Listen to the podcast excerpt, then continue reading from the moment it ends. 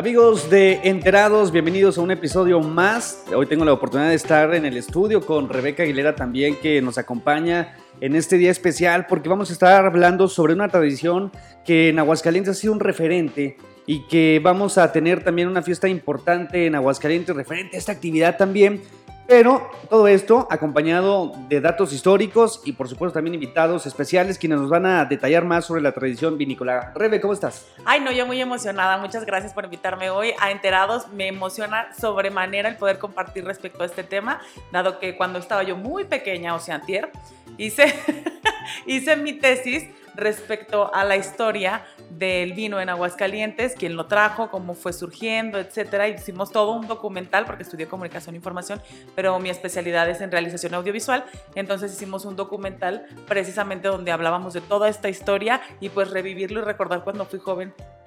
Claro que. y la historia también del vino en Aguascalientes está sensacional. ¿Y qué descubriste, por ejemplo, en ese levantamiento de imágenes de tu documental?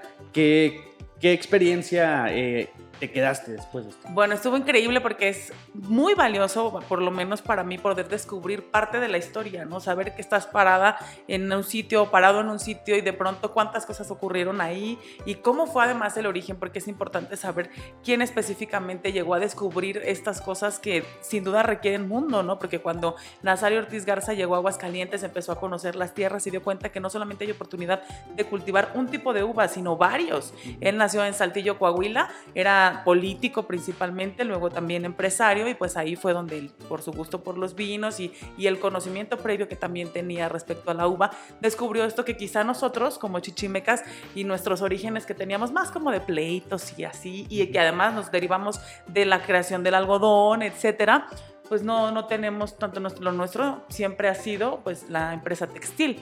De pronto llega alguien que te dice, oye, tu tierra también me sirve para crear otro tipo de negocio. Y el clima, ¿no? Quizá, y el clima también, que es muy importante. Quizá no lo hubiéramos descubierto solos. Entonces llega este zarapero coahuilense a decirnos, pueden hacer aquí muchísimas cosas. Y empieza con este ramo. Pero además, después de eso, irte a levantar imágenes, entrevistar a la familia, conocer, porque hasta recién que acaban de, de tomar esas tierras para un nuevo territorio, específicamente de esos viñedos, para hacer un nuevo proyecto que tiene que ver con la educación también de Aguascalientes, pues estaban las, las instalaciones prácticamente intactas, casi todo entre destruido y pues permaneciendo con el paso de la historia y pues la verdad fue una experiencia sensacional. Oye, y es que hablamos de la tradición vinícola en Aguascalientes, que también ha marcado pues un, un, referente, ¿no? Para el centro del país, también en su momento, por ejemplo, como fue el ferrocarril, como fue también la industria textil y ahora también esta actividad vinícola que, eh, bueno, pues ha incluso Aguascalientes eh, captado la atención del mundo porque hay también productores locales que han sido pues ya conocidos a nivel internacional y un poco más adelante vamos a hablar también sobre los premios que han obtenido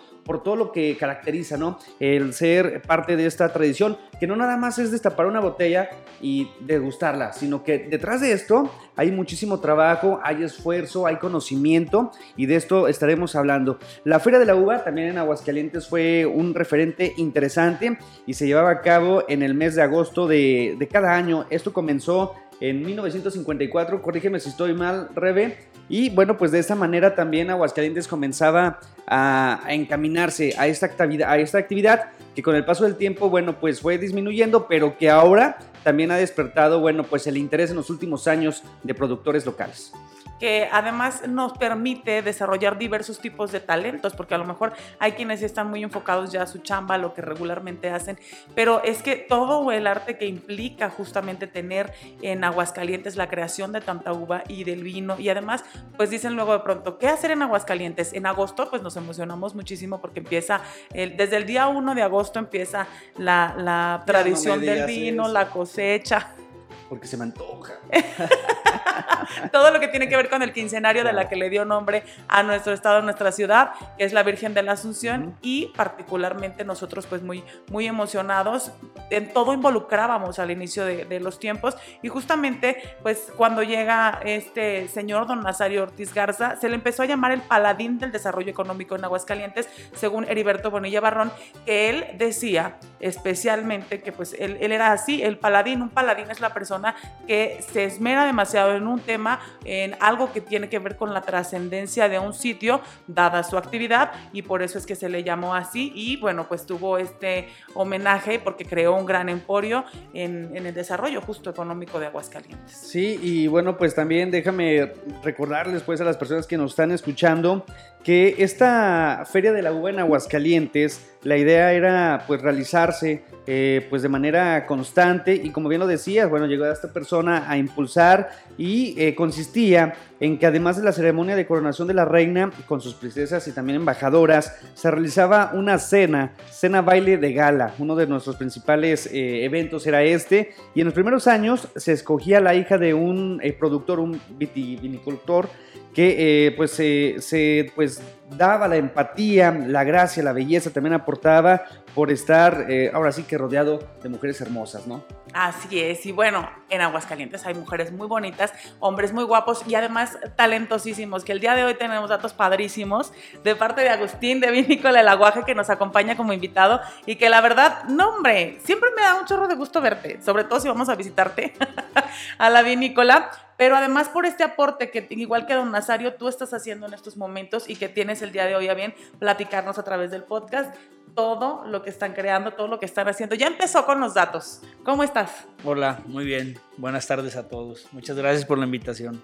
Oye, y ya, ya habíamos eh, como entrado un poquito en el tema de la historia, pero tú vienes también a platicarnos un poquito de cómo funciona ahora estas, nosotros decíamos, este resurgimiento y así lo estábamos manejando y nos veniste equivocados. sí, nos veniste a cambiar el concepto. Son, son, perspectivas. Yo comentaba que, que, hace algunos días oí de, de, alguna otra persona que ha investigado y que hemos estado investigando sobre esto, que realmente no es un resurgimiento, es un surgimiento del enfoque que se le está dando ahora a la vitivinicultura. Anteriormente el enfoque que tenía era un enfoque más, más como valga la redundancia, más enfocado al a las uvas Salvador, al vino, al vino, al destilado que era de brandy, que es este, digo que es el destilado, que es el brandy, o algún otro orujo, alguna otra cosa que se hacía. Tal cual se hacía vino tinto, pero no era, su, no era el enfoque de la, de la tierra. No era lo fuerte. No era lo fuerte. Y ahora se está haciendo se están haciendo vinos de mesa, vino tinto, con otras calidades, con muchas otras variedades de uva, con otro enfoque turístico de, de las bodegas, o sea, no es lo que se hacía en, en, ese tiempo. Entonces, que sí, que sí hay una, que sí hay una, una, una, una, cultura o un antecedente vitivinícola en Aguascalientes, sí lo hay, pero este es muy distinto al que hubo en esa época es sacarle provecho. ¿Por qué ahorita se le saca provecho? ¿Por qué se tardó tanto en detonar esta Pues no sé, a lo mejor probablemente no nos habíamos dado cuenta hasta que llegaron este, vinícolas como Hacienda de Letras o a este, Santa Elena, Santa Elena que nos empujó mucho a todos, el señor Ricardo Álvarez. Este, llegó el centro de valor, pues empezó a despertar a nivel nacional un poco más del gusto por el vino. Entonces, pues, si tú te fijas, realmente todas las vinícolas de las que se están hablando ahorita no tienen más allá del 2010 de fundadas, o sea, no son vinícolas de, así de súper antaño. Sí, claro que sí hay, no sé, Casa Leal, o la misma cinta de letras, o habrá por ahí alguna otra más, pero o, Valle Redondo, que es Cuatro Soles, así, pero así como el enfoque que tiene ahorita de ven, visita nuestra bodega, estar haciendo vinos un poco más selectos, con más variedad de uvas, pues lo que es nuevo, la verdad es nuevo. Oye Agustín, y con el paso del tiempo, digo, hay muchos sectores que han ido evolucionando. En estos momentos se trabaja de manera rústica o está más industrializado. ¿Cómo es ahorita el trabajar, el producir vino?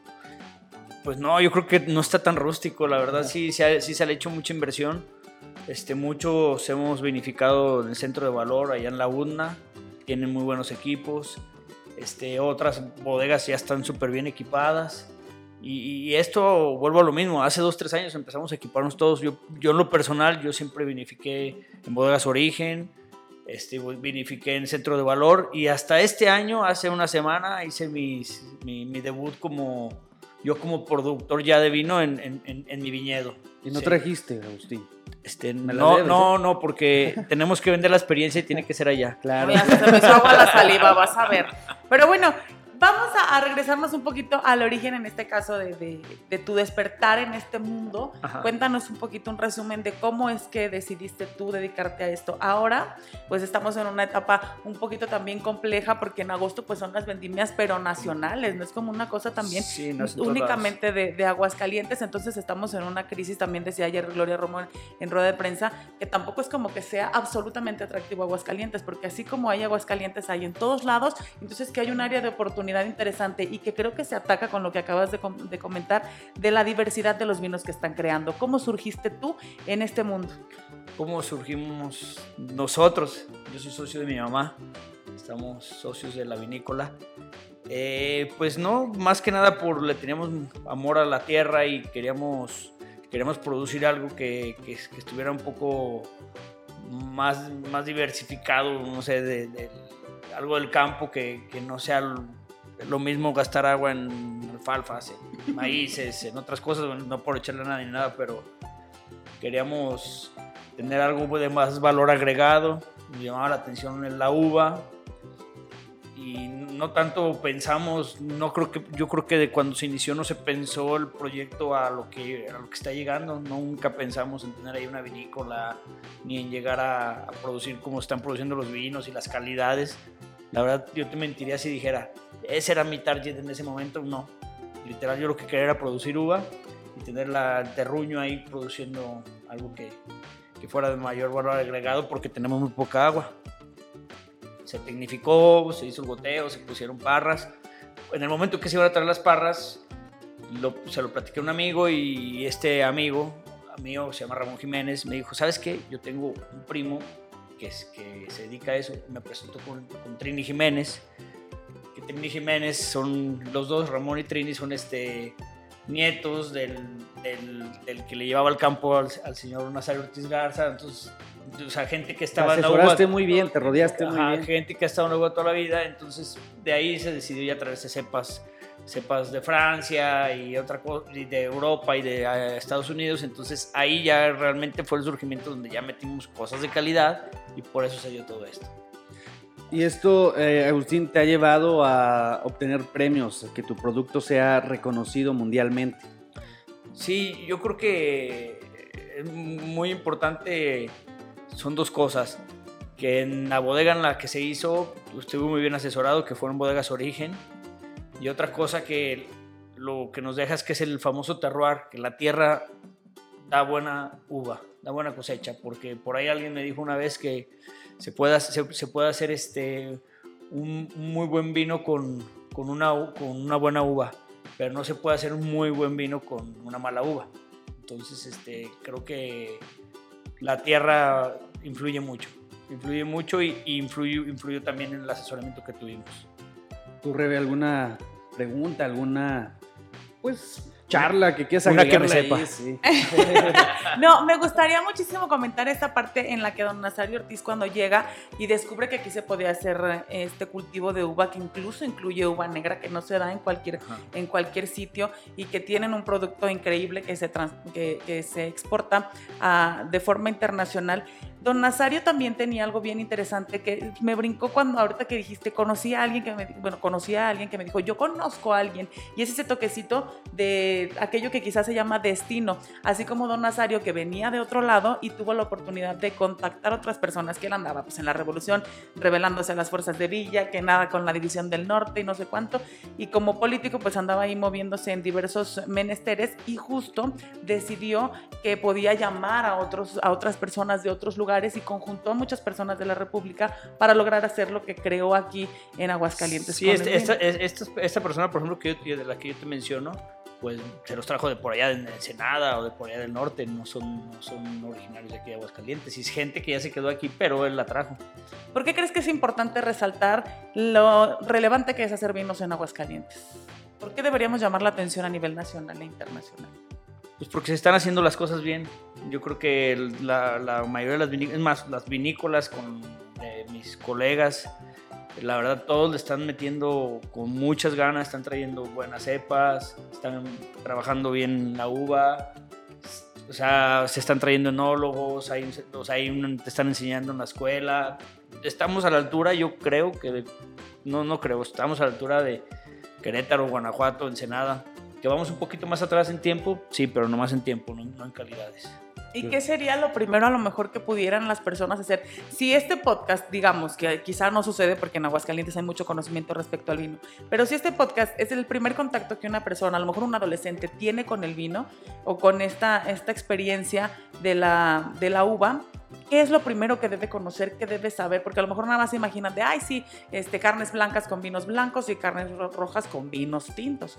¿Qué más se puede conocer? No, bueno, yo, yo les este diría así, para jóvenes, eso, que le pierdan el miedo al, al, al tema de pose de la del vino. O sea, en todo el mundo se consume como canasta básica en Europa, entonces, o sea, es tomar una copa de vino o un vaso de vino como tal, no necesariamente en copa, es súper bueno y es súper la, la, comida te ayuda mucho a la digestión. Eh, pueden nombrar muchas cosas, al maridaje y todo, pero que lo vean como pues que le pierdan el, el, tema del glamour y de que es caro y esto.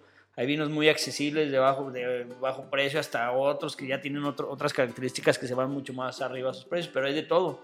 Yo pienso que le deberían de perder un poquito el, el miedo al, ajá, al temor y que conozcan los lugares, que vean de dónde sale, Oye, Agustín, y bueno, este, con este éxito que has tenido en tan corto tiempo, como bien lo comentabas, que no te imaginabas en un principio incluso tener esta aceptación, ¿cómo te proyectas dentro de unos años? Es decir, que ¿hacia dónde va dirigido tu, camino en cuanto a esta actividad tan importante? Bueno, ya ahora creo que siento que va un poco más dirigido a un tema claro de hacer vinos de mucha calidad, hacer vino, hacer una vinícola un poco más boutique, chica, donde, donde te, te, visiten, donde la gente viva la experiencia literal desde donde está saliendo la uva, ahí mismo cómo la estamos vinificando, que coman ahí, que, que tomen ahí, que prueben ahí en los viñedos. Yo creo que ese es, este, para, para, independientemente de cómo me vea yo, sino como para que también sea costeable el proyecto, pues claro, que, que, que la gente lo consuma en tu lugar. Muy bien, ya nos acompaña por aquí Gaby. ¿Cómo andas? Muy bien. Bueno, oye, pues estamos aquí platicando con el buen Agustín sobre esta actividad, sobre la aceptación que ha tenido también su producto en un mercado pues muy competitivo y que a pesar de que Aguascalientes ha tenido poco tiempo a comparación de también otros estados, la verdad es que la calidad los distingue. No sé si aprovechando Agustín, pues también quieras ahí alguna inquietud. Aprovecha lo que está aquí. Lo que pasa es que, bueno, yo creo que algo de lo que ustedes ya, ya le han comentado, pero yo sí algo que tengo que admirar es que a tan corta edad y digamos que tu vino es un vino joven, Agustín. Sí, gracias. Porque aparte yo recuerdo que Agustín hace, que serán unos tres años que tomaste un curso con, este, de, bueno, de sommelier. Con Marisa García. Con Marisa, ¿te acuerdas que, que, y tú ya llevabas tu vino, Ajá. Reborujo? Sí. Entonces, este, digamos que, pues no eres como el papá, el abuelito, ya tenían su vinícola, ta, ta, ta, entonces ya vengo como arrastrando esa generación. En pañales, tenemos cinco años produciendo ya el vino como tal. Sí, sí, sí, cinco años y aparte ya cuántos concursos llevas ganados. Pues sí, pero eso de los concursos, pues no sé, esos van y vienen. Habrá que ver, hay que mantener, hay que segundar. ¿Y qué es lo que viene para, o para ti, para ti como ya vinicultor? lo que comentaba que pues este seguir terqueándole con las variedades de uva, estar ahí cuidando la tierra y ya estamos produciendo en, en, en el vino ahí con nosotros en la vinícola y pues mantener mantener la calidad y, y, y el turismo que es parte importante ahora que se está está detonando. Oye, la gente que te dice de que por ejemplo van al aguaje y los recibes con toda una experiencia, que es la comida, que estás pues obviamente en los viñedos, que estás cerca de la uva, y va la gente y lo disfruta, ¿y qué es lo que te dicen a ti? ¿Cómo viven esa experiencia? ¿Te agradecen de que no sé, les, como que hayas dado el origen de Aguascalientes o les des de sus orígenes, más bien que revivas? Pues sí, la verdad la gente va y siempre le gusta platicarte mucho y te, todo esto, me acuerdo, bueno, son señores grandes, me acuerdo cuando pasaba esto en Aguascalientes o esto, o esto otro. Y, y, la verdad, pues sí se, ve muy, se vive muy distinto tomarte una copa de vino en la ciudad a estar completamente a tres metros de los viñedos, con una bonita vista, buena comida, bueno, o sea, no, es comercial, ¿verdad? Pero no, la gente, la verdad, va ahí, se sienta, se sienta tranquilamente y lo disfruta mucho, se camina. Me pasa mucho que la gente llega y se quita los zapatos y se pone a caminar entre el viñedo para sentir las vibras, la tierra. No sé, yo lo veo la gente muy, muy contenta, o sea, literal casi nunca se quieren ir. sí, sí disfruta la gente estar allá. Luego, como dice, no es difícil que lleguen, lo difícil es sacarlos. Sí. Regresen a sus casas. Oye, pero es que, es que aparte del tema del vino, yo lo platicaba en, en alguna ocasión con Rubén, con Rebeca y con, y con Rodo, que son, bueno, parte de, de la producción de aquí del Heraldo, que el tema del vino es que va más allá de una bebida. Es toda una experiencia, es todo como... mucha gente lo llega a decir que esto es, todo un arte. Sí, pero es lo que yo les comentaba ahorita. Decía, bueno, esto no lo tenemos que quitar también un poquito de la cabeza, pues para hacer, para hacer cultura, para que las nuevas generaciones lo prueben, porque luego te lo ven como un poco de, como mucho glamour, como mucha pose. Y la verdad, pues es algo que, que, que eso sería buena tarea, tratar de ir quitando eso. Que la gente lo consuma como pan nuestro de cada día, o sea, literal. Los jóvenes y todo, que, que así como se toman una cerveza digan, tráeme un vaso de vino tinto.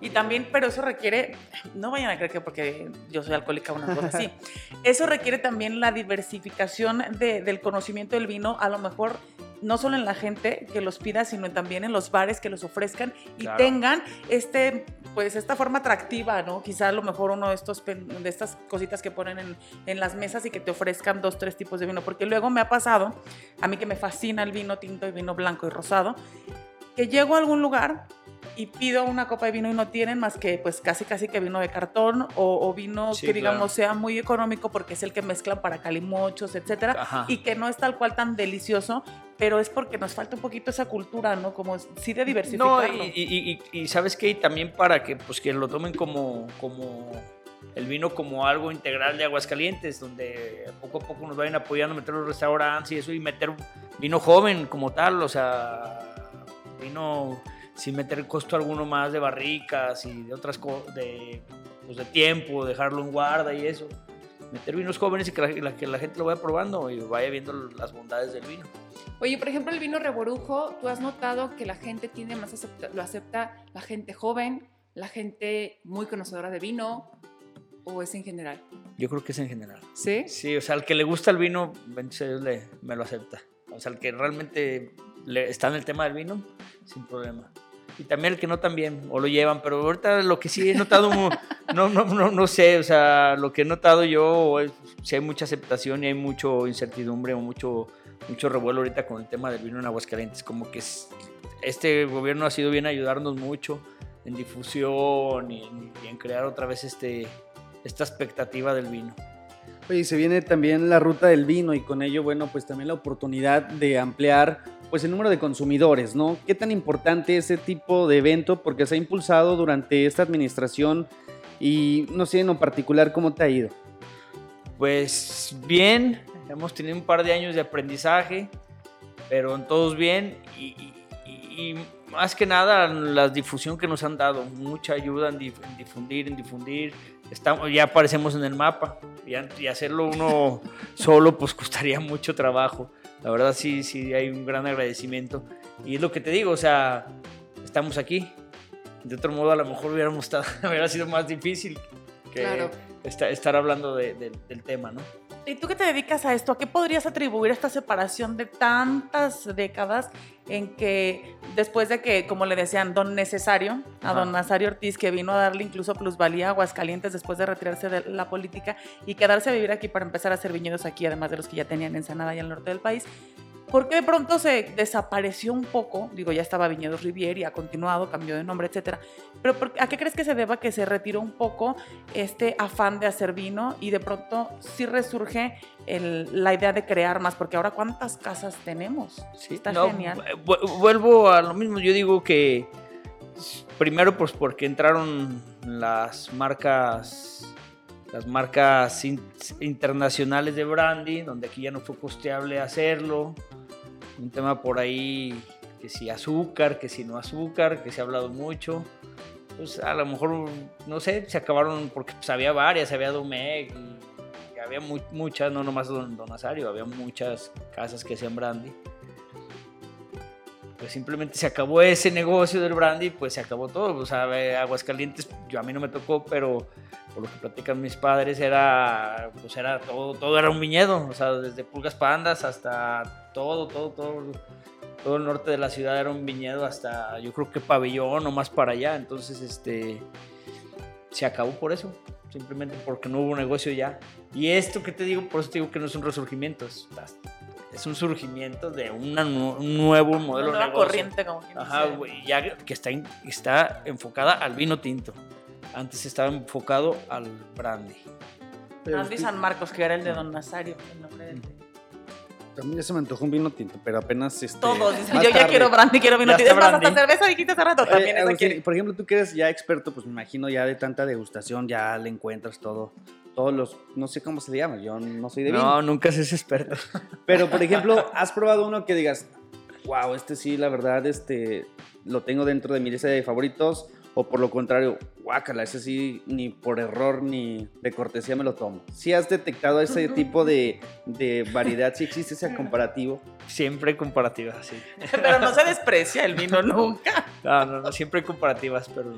No, y ahora que, ahora que, que estamos más metidos en el proceso de la vinificación, bueno, no que se le debe hacer el feo a nadie, o sea, todo, o sea, es un gran esfuerzo de sacar un vino como para decir guacala, no me lo tomo.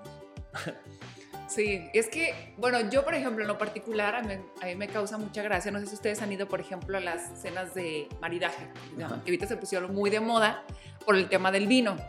Entonces es de que pasa mucho de que te sirven la copa, te sirven el vino y es todo, es todo un ritual, vamos a decirlo así, de que obviamente como este, la copa, cómo tienes que, digamos, que mover el vino, lo hueles, lo pruebas, ta, ta, ta.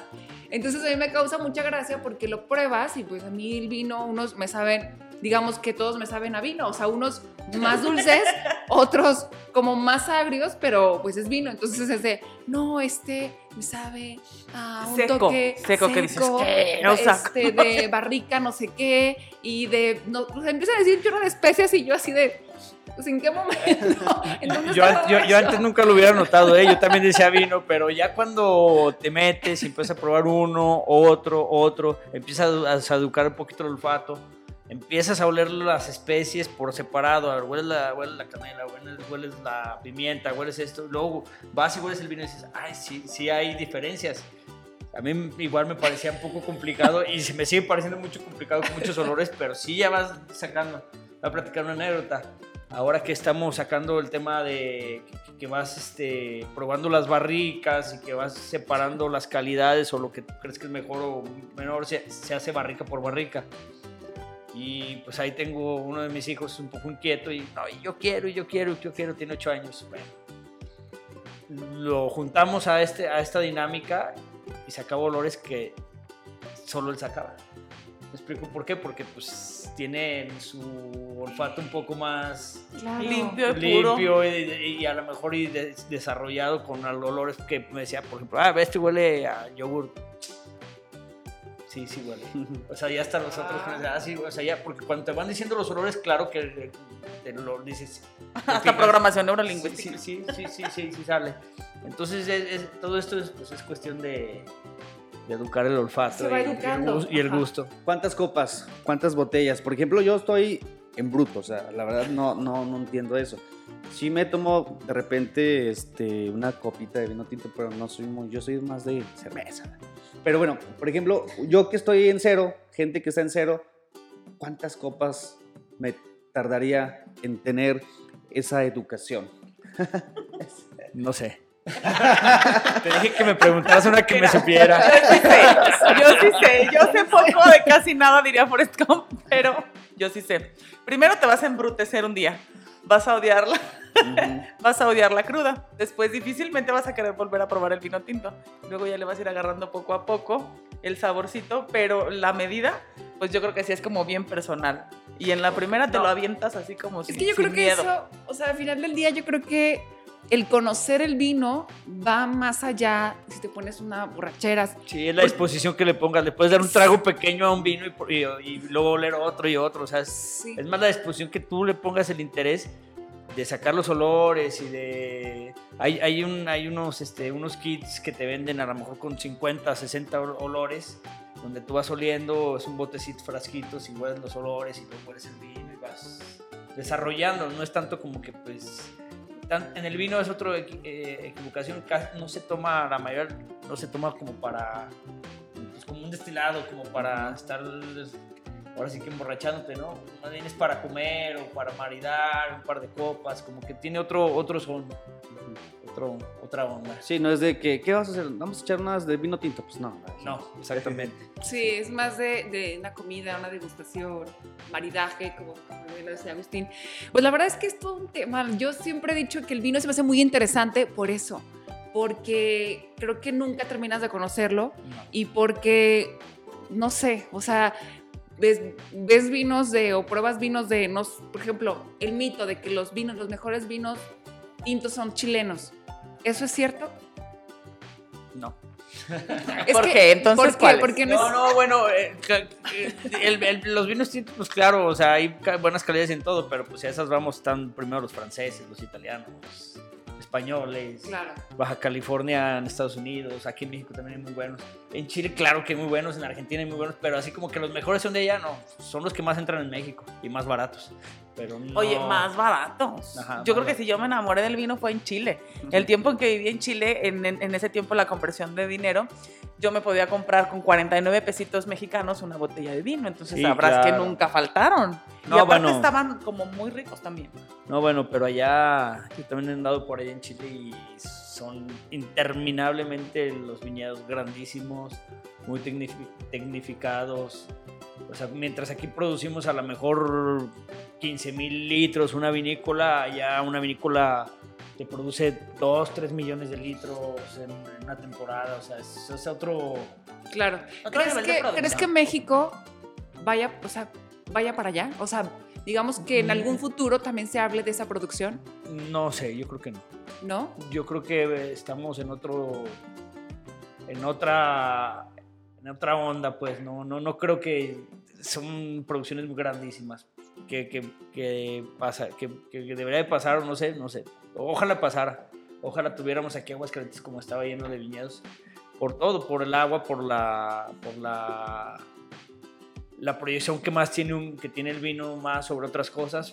Pero no, yo lo veo muy difícil. ¿eh? Son, allá son miles y miles de hectáreas y tienen los Andes cayéndoles sobre, el, sobre los valles claro. con mucha agua. Entonces es otro, otro cantar. Sí, claro. no, no, no creo. Pero, pero sí, México está produciendo vinos muy buenos. Sí, claro, eh, es lo que te digo, aquí, aquí vamos a otra cosa. Vuelvo a lo mismo, si se va a sacar 15 mil botellas, 20 mil botellas en una vinícola, pues le das otra importancia a lo mejor a la calidad. No sé, o sea, eso y es un tema también turístico y es un tema de experiencias y, y allá pues son temas de producción.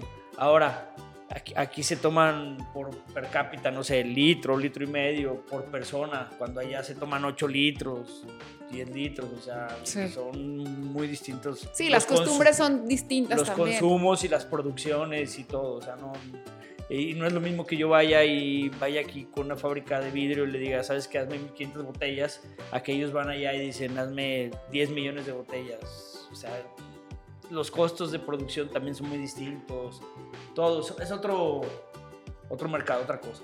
Oye, y en cuanto a costos, porque bueno, hay vinos tintos muy caros, este, y hay otros que, bueno, muy accesibles y son muy buenos. ¿Cuál es como el promedio, este, más o menos, de un vino caro? O sea, para que la gente también Digo, eso, eso trata de tener una, una eso, eso, pues es súper relativo con quién platiques, ¿verdad? Ahora quién dice, pero pues no, pues hay botellas aquí que yo las he visto aquí mismo en los centros comerciales en 80 mil pesos. Pero normalmente yo creo que una, yo lo que estaría dispuesto a pagar a lo mejor unos 1500 pesos, 2000, no sé, ya creo que ya para arriba es vanidad. O sea, Oye, ya es desperdicio. Sí, no, no, bueno, porque ya es un tema de, de de como de oferta, demanda, de marca, no sé, es como igual una camisa Louis Vuitton con una camisa normal de algodón, o sea, no, no le veo mayor. Oye, es que imagínate un vino de 80 mil pesos, yo no me lo tomaría. yo lo dejaré guardado de trofeo. Romani Conti o algo así, pues que son botellas de 250 mil pesos o más. Fíjate que, y hablando de eso, de, también algo que, que, a mí también me llama mucho la atención, eso del vino. Una vez precisamente Marisa, una señora que también es experta en, en vinos, nos puso, bueno, empezó a hablar de un ejemplo de que la gente cree que un vino, entre más tiempo lo tengas guardado, va a agarrar mejor sabor. Entonces, y decía una 15 años, una chava que le regalaron un vino, creo que a sus 15 años, una cosa así. Muchísimo tiempo después, ay, sí, vamos a abrir este vino que me lo regalaron, ta, ta, ta, y lo tengo guardado no sé cuántos años. Y pues obviamente vine emocionada porque digo, ¿para qué está guardado? O sea, pues obviamente el sabor es mucho mejor empiezan a, probar el vino y pues el vino ya sabía vinagre de manzana, o sea, horrible. Entonces todos así de, ¿cómo le decimos que ya el vino está echado a perder? Y cuando a veces hemos escuchado que un vino lleva no sé cuántos años, este, de, ¿cómo se le dice? ¿Cómo se le dice? De guarda. ¿De qué? De guarda. guarda de guarda, ajá. Este, y no, o sea, no para todos los vinos aplica. No, no, no, no aplica para todos los vinos. Los vinos aparte, los vinos hay que tomártelos. Se parece a sombra. sí, no los guarden. Háganse un favor, Háganse no los guarden. sí, claro. y justamente lo que hablaba eh, Gaby, que preguntaba sobre los costos de, botellas que hay de todo tipo, ¿verdad? De presupuesto. ¿Hay, ¿Es capaz este, uno de poder disfrutar de un buen vino a bajo costo? O sea, vinos baratos son buenos. Claro, claro. Sí, sí, hay muy buenos vinos a bajo costo es lo que te digo, muchas veces es como, pongo el ejemplo de la ropa, o sea, no necesariamente porque una prenda sea de tal marca va a ser más buena que otro que no es de otra marca, o sea, no hay... ¿Y en qué le tendremos que poner atención para considerar que sí es un vino bueno? Bueno, pues eso ya está en el tema del, sabor, ¿no? De cómo te guste. Sí, y en los paladares. En los paladares, como te guste, pero no completamente puedes conseguir vinos muy buenos de 250, 300 pesos, 350 pesos, muy buenos. ¿Y qué es lo que hace que un vino sea tan caro, por ejemplo, poniendo el ejemplo de los 80 mil pesos? Bueno, son, son este, casas vinícolas muy antiguas y muy famosas, de baja producción, donde hay un tema de oferta y demanda, donde sacas a lo mejor 2.000 botellas, 3.000 botellas y todo el mundo lo quiere, pues los subastan, los, los prevenden, a lo mejor hay, hay viñedos que están vendidos dos años o tres años antes de producir. O sea, pues es más, Oferta, demanda, glamour, glove. El sabor no sé porque nunca he probado uno. Y ahora quien el que lo compra va a decir que sí, claro. Pues, si ya te gastaste eso, me pues, vas a decir que sí. Claro. No sé. Perfecto, Agustín. Pues algo más que te gustaría resaltarle al auditorio. No, pues este que consuman vino mexicano e hidrocálido de preferencia. Que nos visiten ahora en la ruta del vino y también fuera de la ruta del vino. Nos siguen en las redes sociales, Vinícola Laguaje, la mía y la de todos mis colegas, porque todos van a tener buenos, buenos eventos. Para más contenidos como este, suscríbete a nuestro podcast en tu plataforma de audio favorita. Estamos en Spotify, Amazon Music, Apple Podcast, eBooks, Google Podcast, Overcast, Castbox, Pocket Cast, Radio Public, Stitcher y TuneIn Radio.